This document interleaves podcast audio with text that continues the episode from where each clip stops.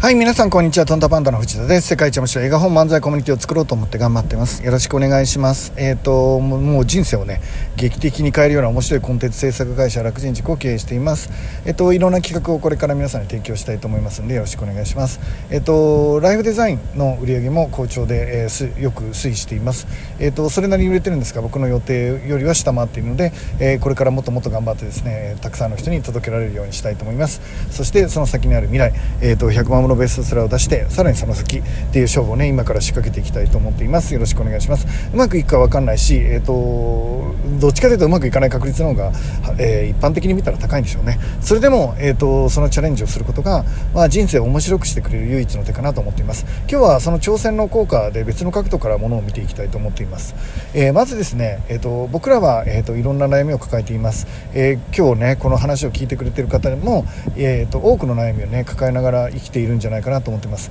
えー、どんなにうまくいってると見える人も、えー、どんなに幸せそうに見える人も、えー、誰でもですねそれなりに問題を抱えてるんですね、えー、なぜならば、えーと、問題っていうのは、うん、その問題の絶対難しさ困難さ辛さの絶対値でえーと、本人の体感が決まるからじゃないんです。ちょっと何言ってるか分かりにくいですよね、えー、頭で考えてる比率によって、えー、その辛さっていうのは変わってきます、えー、例えばですね、えーと今アメリカ大統領が、えぶつかっているですねえー、イラク兵をどうやってあうまく安全に、まあ、たったし切るかとか、えー、なんですかね、えー、っとえー、日米中のね米中の摩擦を、えー、どうやって解消して平和なね、えー、世界情勢を作っていくかなんていう悩みはもう地球上のあらゆる人に影響を与えるような、まあ、大きな悩みなんでしょう、えーと、一方でですね、えー、うちの隣の家の主婦の方が昨日旦那さんに「お前の飯なんかまずい」って言われて超カチンときててなんとかうまいって言わせたいって仕返しをしたいって土下座させたいってイライラして考えてるっていう問題ありますよね。それはもうあのその過程でしか関係ないような問題なんですがだから問題の絶対値はあの米中関係と,、えーと、食事まずいって言われた件っていうのは、まあ、ほとんどその影響度あの問題の難しさ混乱さ大きさから、えー、見たら絶対値から見たらですねもう全く比較にならないほど違うんですね。でも、えーと、大統領の頭の中ではもっといろんな、えーと、問題をいろいろ抱えているコロナどうするかとかですね次の選挙どうするかとかいろんなことが抱えているのでその、えー、米中関係についてはですね3割でしか、えー、悩んでいないんですね。頭の3割しか使っていない。一方でその奥さんはですねおかずがまずかったっていうことを1日の頭の使い方のもう時間の10割使っておかずがまずかったっていう旦那をギャフンと言わせようとするとその個人単位で見るとですね実はあの飯がまずかったって言われた問題の方が大きな問題になります。比率の問題なんですね。比率の問題なんです。で多くの人の悩みっていうのはその比率によります。つまり考えてる時間、えー、苦しんでいる時間えー、それによってですね問題は、えー、大きくなっていくんですね。で、えっと、それを考えると人間関係が僕はあの人間の悩みのほとんどだと思ってます、まあ、アドラーもねそれと同じことをあの言われてたと記憶していますが、えーと、基本的には悩みのほとんどはですね、えー、僕は人間関係だと思ってるんですね、えーと、本当に大好きで愛してる人が、まあ、振り向いてくれない辛さとか本当にイライラするなんかなんでそんな、えーと、いじめてくるんだろうっていう上司のもとで、えー、と部下になってしまったこととか。でどっちにしろその人間関係の中で僕らは大きく悩むんですね。で本当にもうなんとかこの人が振り向いてくれるなら、まあ、僕は幸せになれるって例えば思ってですね、まあ、努力をするわけですよね、えーと、大好きだから、えーと、こっちを見てほしい。こんなに好きなのどうして分かってくれないの、えー、そんな独りよがりな気持ちが、まあ、僕にもそして皆さんにも、えー、出てくると思うんですね。その時、えーと、例えば、えー、大好きな人がいて振り向いてくれなくて苦しんでる人は、えー、一日そのことを考えてますね。で、えっと、上司がイライラでもうなんともうなんでストレスばっかりかけてくるんだろうって本当にやる気がなくなるみたいな方を上司に持ってしまった人っていうのは、まあ、それはそれで上司が嫌だなっていうことを一日考えちゃうんですよね。でそれが本当に大きな問題に結果としてなってしまうっていうことです。じゃあ、えー、その問題を小さくするにはどうしたらいいか、まあ、一番はですね、えっと、その問題に、えー、立ち向かっていくってことですね。立ち向かっていくっていうことです、えーもうあの整理をつけていくっていうんですかね、まあ、好きな人がいるんだったら、えー、ちゃんと声をかけて、まあ、しっかり振られて しっかりやり直すっていうのも、まあ、一つの手でしょう。まあでも振られたからって忘れられるか分かんないけどまずはそれで一つ整理をつけていくって悶々としてね可能性がいっぱいありながら、まあ、もやもやしてるよりはアタックするっていうのもあるかもしれないし嫌な上司に、えー、ずっとイライラするようなこと、まあ、嫌な家族とか嫌なクラスメートとか嫌な上司とか嫌な同僚とかそういうものでイライラしてる人は実際イライラするんですけどどうしたらいいですかっていうのを本人に相談しに行ってもいいかもしれないですよね。まあとりあえず突っ込むっていうことです。で結構恐怖とか嫌なことって逃げてるとどんどん大きくなっちゃうんだけど突っ込んでいくと案外小さいかなっていうことですね。そしてでもえーと、例えばですねなんだろうな。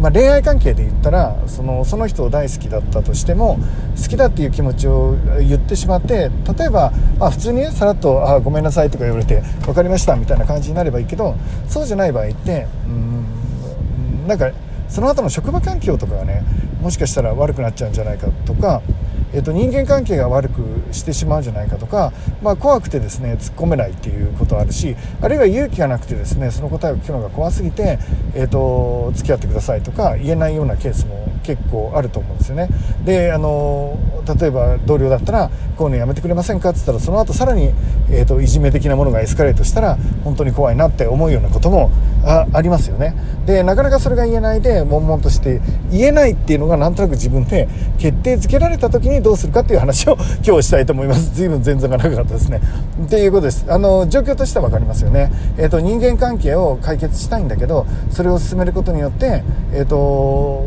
まああのもうこれ以上前に進まないけど心の中であまりにもその問題が大きすぎてその一つの問題が大きすぎて、えっと、他のものが手につかないなっていう状況に、まあ、なってくることがあるあるじゃないですか。でその時どうするかってことですね,、えっとねちなみに僕もしょっちゅうあります、えっと、しょっちゅうではないですけど時々かな、えっと、僕にもあるんですね、えっと、この人嫌だなと思ったり、え、この思いどうして届かないのかなと思ったりそんなことはもちろん、えっと、僕にもしょっちゅうあります。でそんな中で、えっとまあ数日ね1週間とかあのー、まあまあ長ければ1ヶ月とかヘラヘラしててもいいと思います。なんか悶々としたり力が出なくて悩んだりずっと部屋で泣き続けたり、えーと、そんな日々も人間には必要なのかなって僕は思っているので、えーとえーと、1回思いっきり泣いてもいいかなって1回思いっきり力抜けちゃって脱力して不毛な1週間2週間を過ごすのも、えー、のいいのかなと思っています。でそれでもね人間は、えー、生きていかなきゃいけないんですね。そのまま脱力したままえーと、ダメな人間になりたい人なんていないじゃないですか。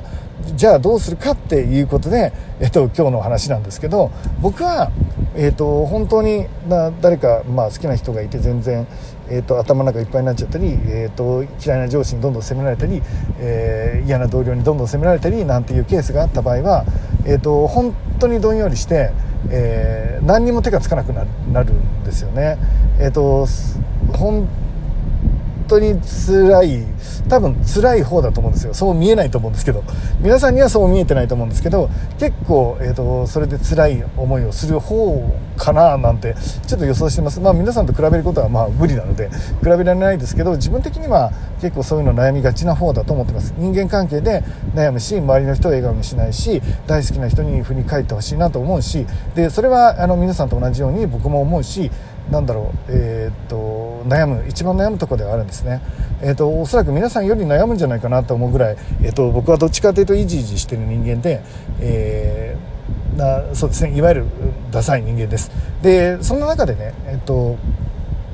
それでも僕は未来を変えたいし社会を変えたいし地球をへこますような大きな仕事をしてみたいってやっぱり心のどっかでは思っていてそのためにはこれでモヤモヤしてまあまあ落ち込んでてもしょうがないじゃないですか。なので 結論を言うと随分全然長かったですけど結論を言うと僕はえー、とそういう時こそチャレンジしかないかなって一回ボロボロに倒れたら立ち上がるしかないかなって。でなんかいっぱい挑戦して夢を書き上げて一回整理して頭の外にその思いを一回弾いて、えっと、自分の夢に対してもう一回フォーカスしてチャレンジしだすとまあ自分の頭の中の3割とか、まあ、そこまでいかなくても2割とかが夢への挑戦っていうのが入ってくるんですね。そうすると今までの状態が10割、えっと、その、